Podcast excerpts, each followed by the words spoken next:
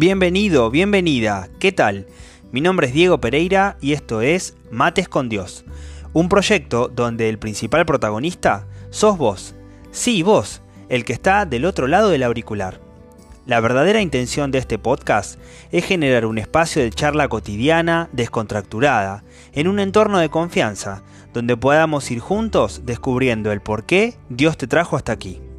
No sé bien qué cosas has pasado en tu vida, ni cuáles son las que aún te toquen atravesar, pero sí estoy seguro de que Dios ha estado, está y estará a tu lado. Mi desafío es ser un simple instrumento para que juntos podamos encontrar la forma de mirar nuestra historia, nuestro presente y nuestro futuro y encontrarnos con un Dios tan pero tan cercano como el mate.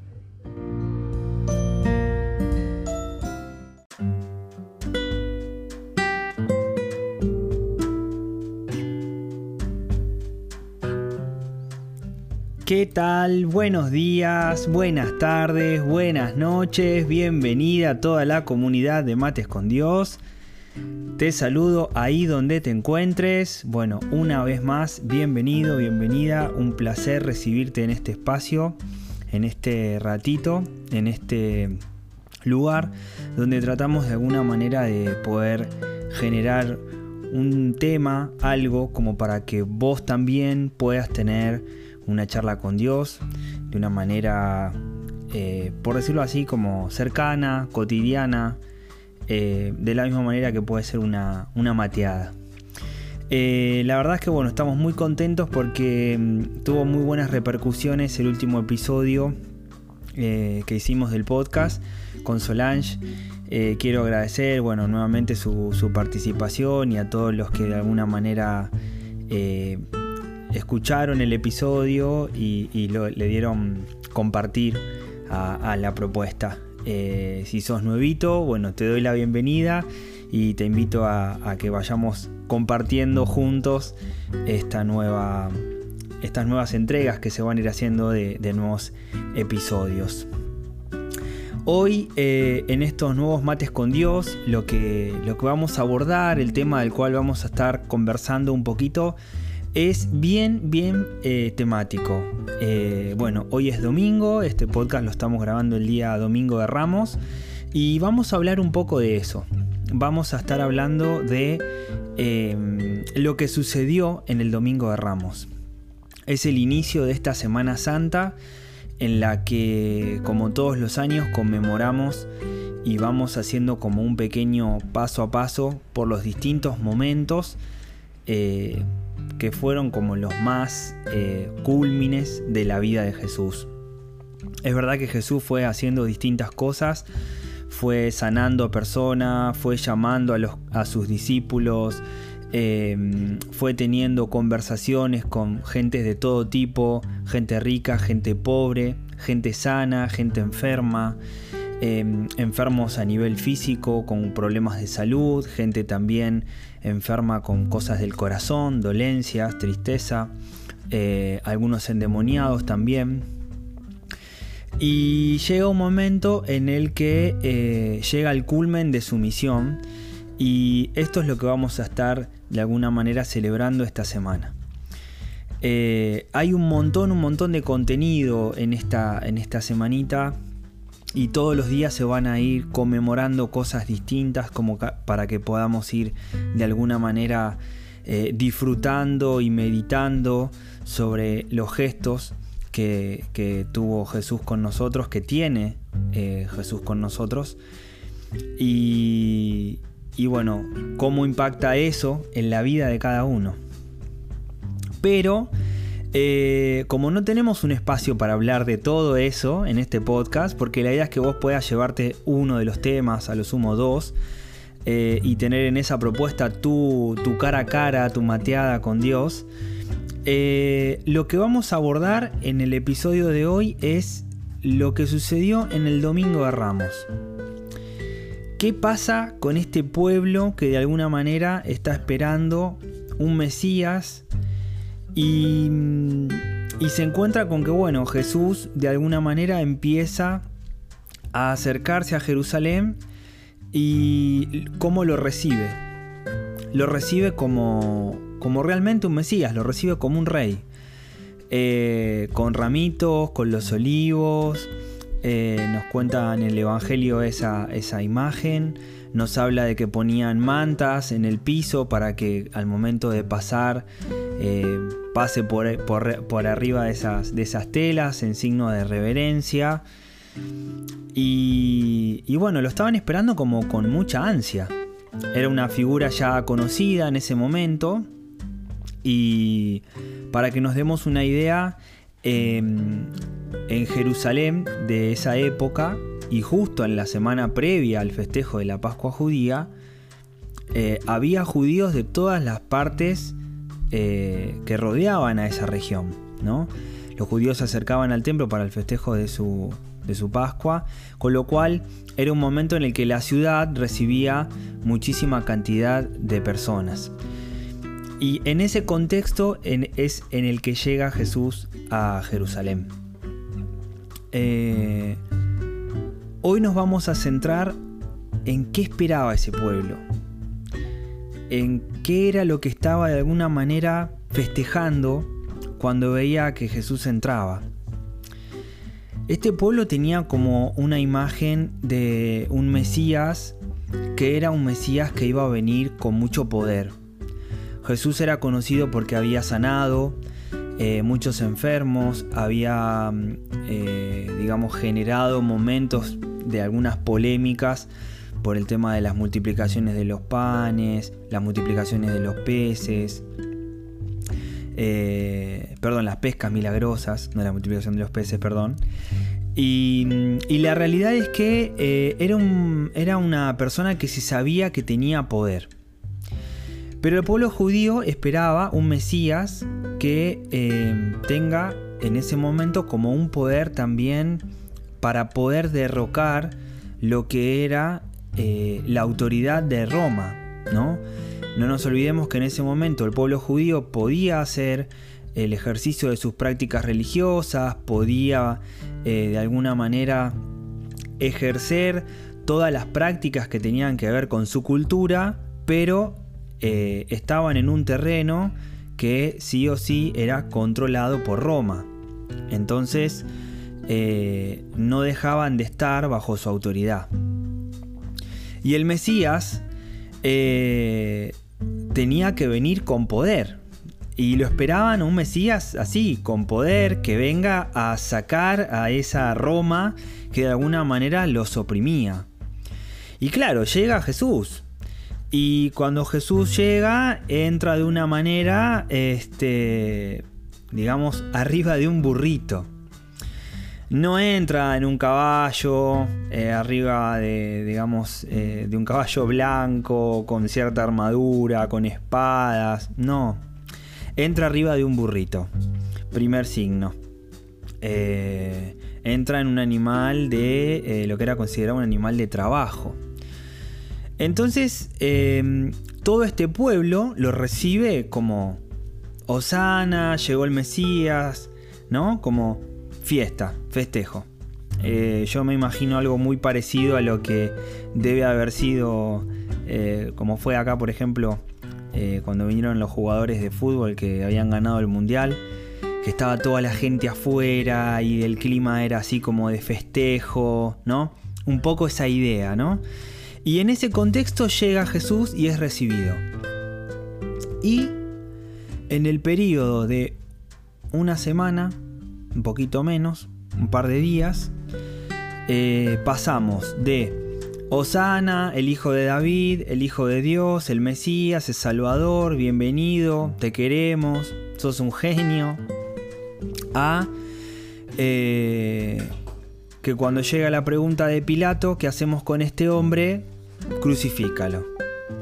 ¿Cómo pasamos, cómo se pasa de este, eh, de este momento, por decir así, de gloria, de festejo, de, de alabanza, a, bueno, eh, hay que matarlo, ¿no?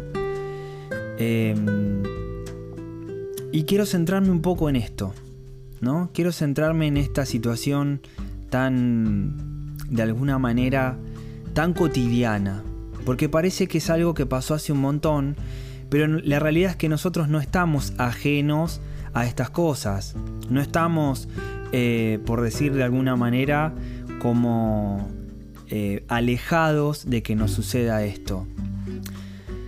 Cada uno de nosotros, por su experiencia, por su historia de vida, de alguien recibiste algo de Dios. Alguien te habló de Dios, alguien te mencionó a Jesús, lo viste algún cartel, escuchaste alguna canción, viste algún cuadro, de alguna manera algo de Dios te llegó. Y con eso cada uno de nosotros arma en su, en su cabeza tanto imágenes como em, se idea, se piensa una forma en la que Dios tiene de ser, ¿no? Le damos una personalidad que muchas veces creamos nosotros con todo eso que recibimos. De la misma manera que eh, lo hizo el pueblo judío. Tenían la esperanza de que el Mesías iba a ser de una determinada manera. Y cuando el Mesías empieza a mostrarse tal cual es, de la forma en la que es, y habla con claridad y muestra que mucho de eso que realmente es no está en concordancia con lo que ese pueblo esperaba, la respuesta del pueblo es, bueno, eh, crucifíquenlo, ¿no?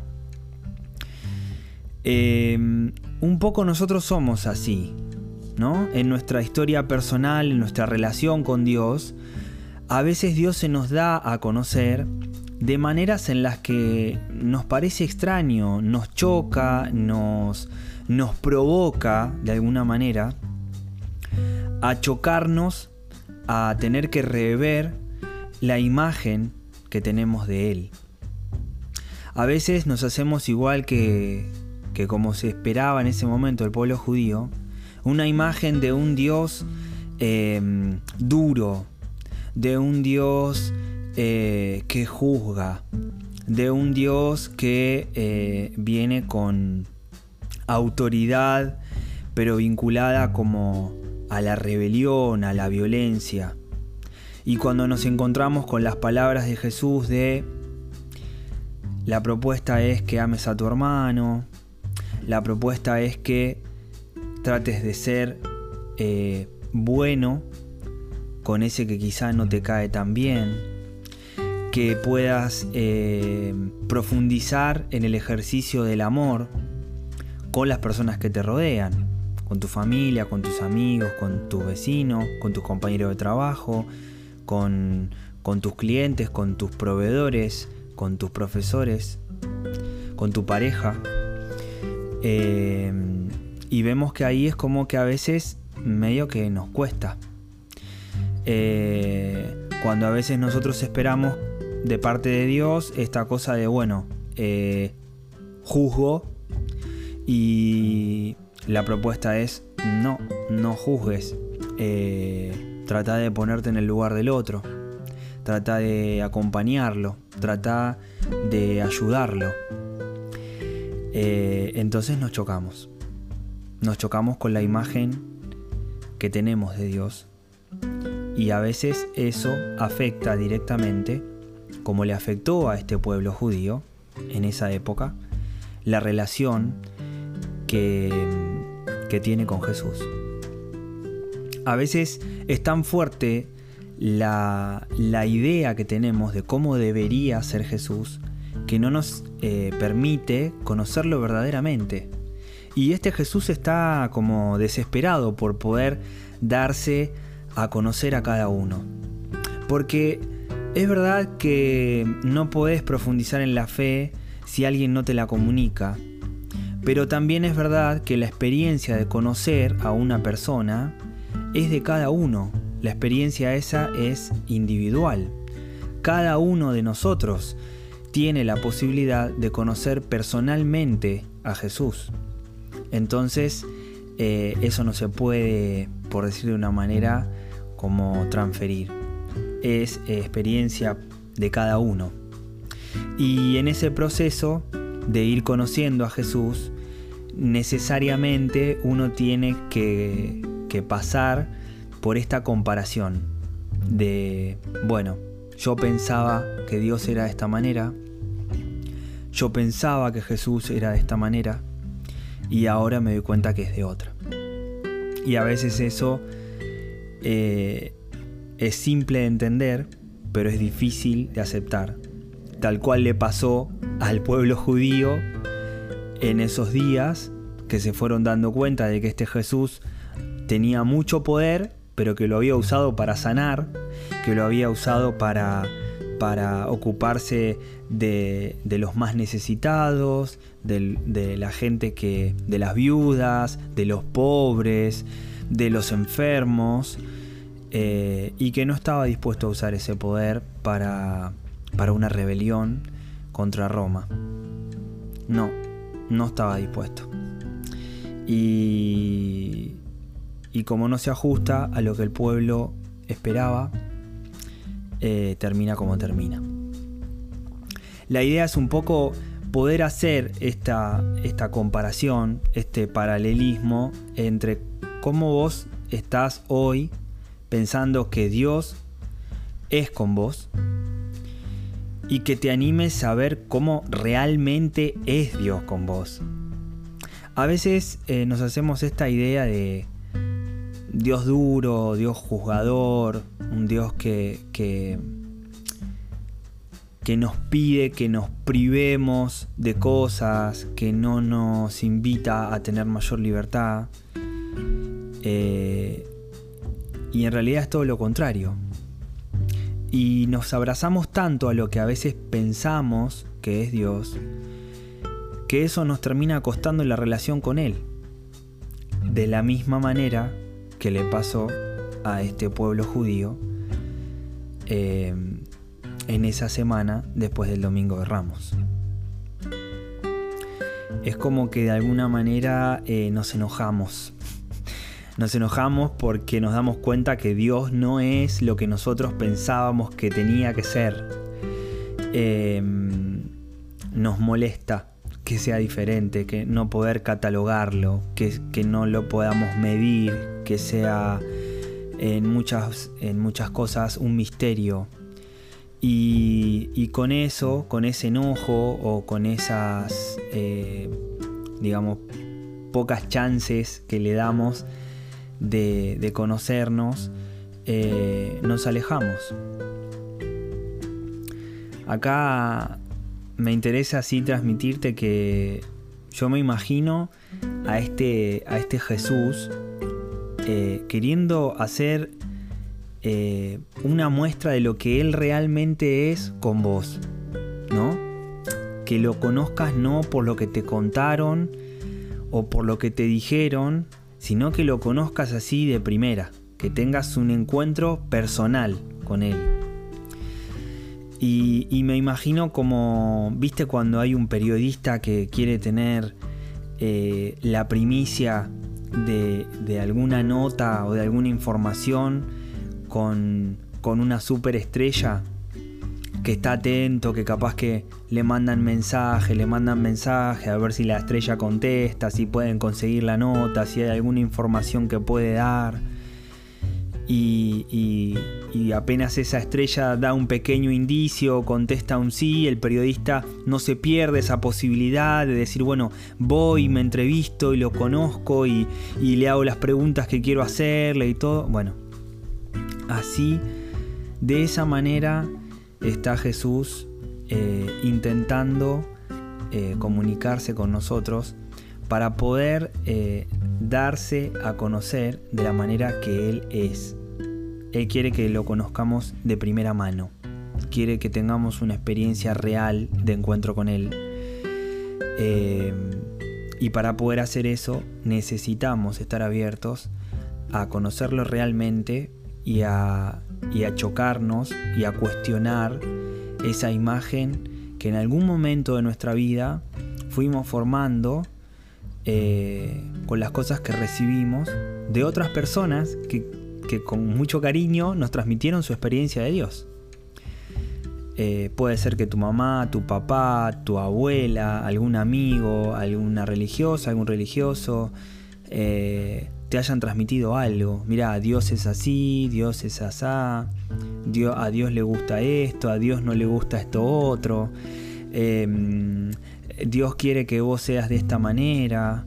Eh, y con todo eso nosotros vamos haciendo como una, una imagen que después eh, en algunos casos eh, tenemos que así como la construimos, animarnos a, romperla para encontrarnos con la persona real que es Jesús. Encontrarnos con ese que verdaderamente nos ama eh, y que quiere encontrarse con nosotros.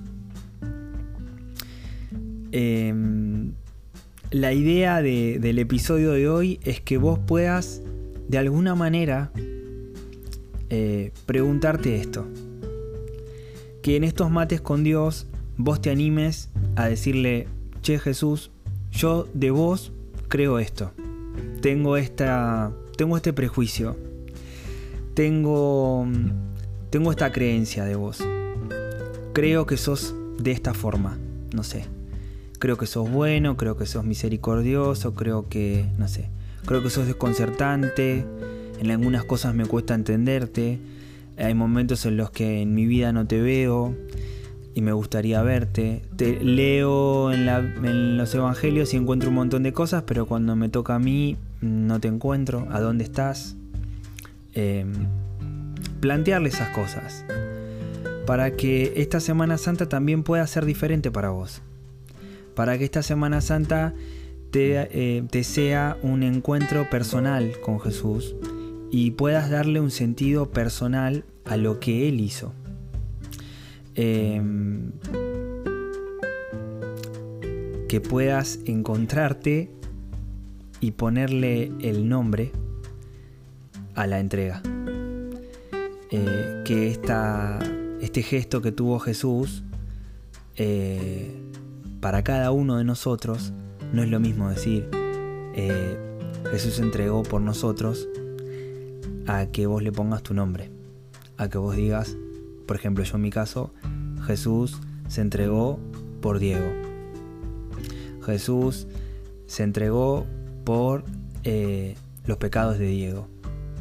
Para que el día que Diego eh, deje este estuche que es su cuerpo, eh, tenga vida eterna y la tenga en abundancia.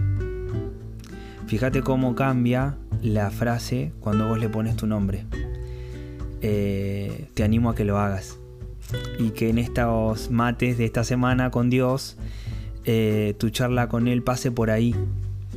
Y, bueno, me cuentes después a través del Instagram o a través del mail qué, repercusión tuvo eso eh, en tu relación de, fe y en tu relación con Dios. Em, qué bueno quedarnos con, esta, con esta tareita que se repite cada vez más a medida que vamos profundizando en nuestra relación con Dios. Eh, animémonos, animémonos a, a no quedarnos a que no nos suceda como a, ese, al pueblo judío de ese momento, algunos de ese momento, que quizá eh, por estar esperando a un Dios que se tenía que presentar de una manera eh, específica, como no se ajustó a lo que ellos esperaban, como no se ajustó a lo que, a lo que pensaban, eh, les costó la relación con Él. Y no porque Dios quisiera, eh, sino porque no estuvieron dispuestos a cambiar su manera de verlo. Así que bueno, eh, te mando un gran, gran abrazo, gracias por compartir nuevamente un episodio más. Te invito a que si te gustó puedas compartirlo con otras personas em, de tu comunidad o de otra. Y, bueno, em, seguir acompañándonos en estos, en estos episodios. Te mando un gran, gran abrazo, muy buena semana, bendiciones para vos, para los tuyos y nos volvemos a encontrar la próxima semana para unos nuevos mates con Dios.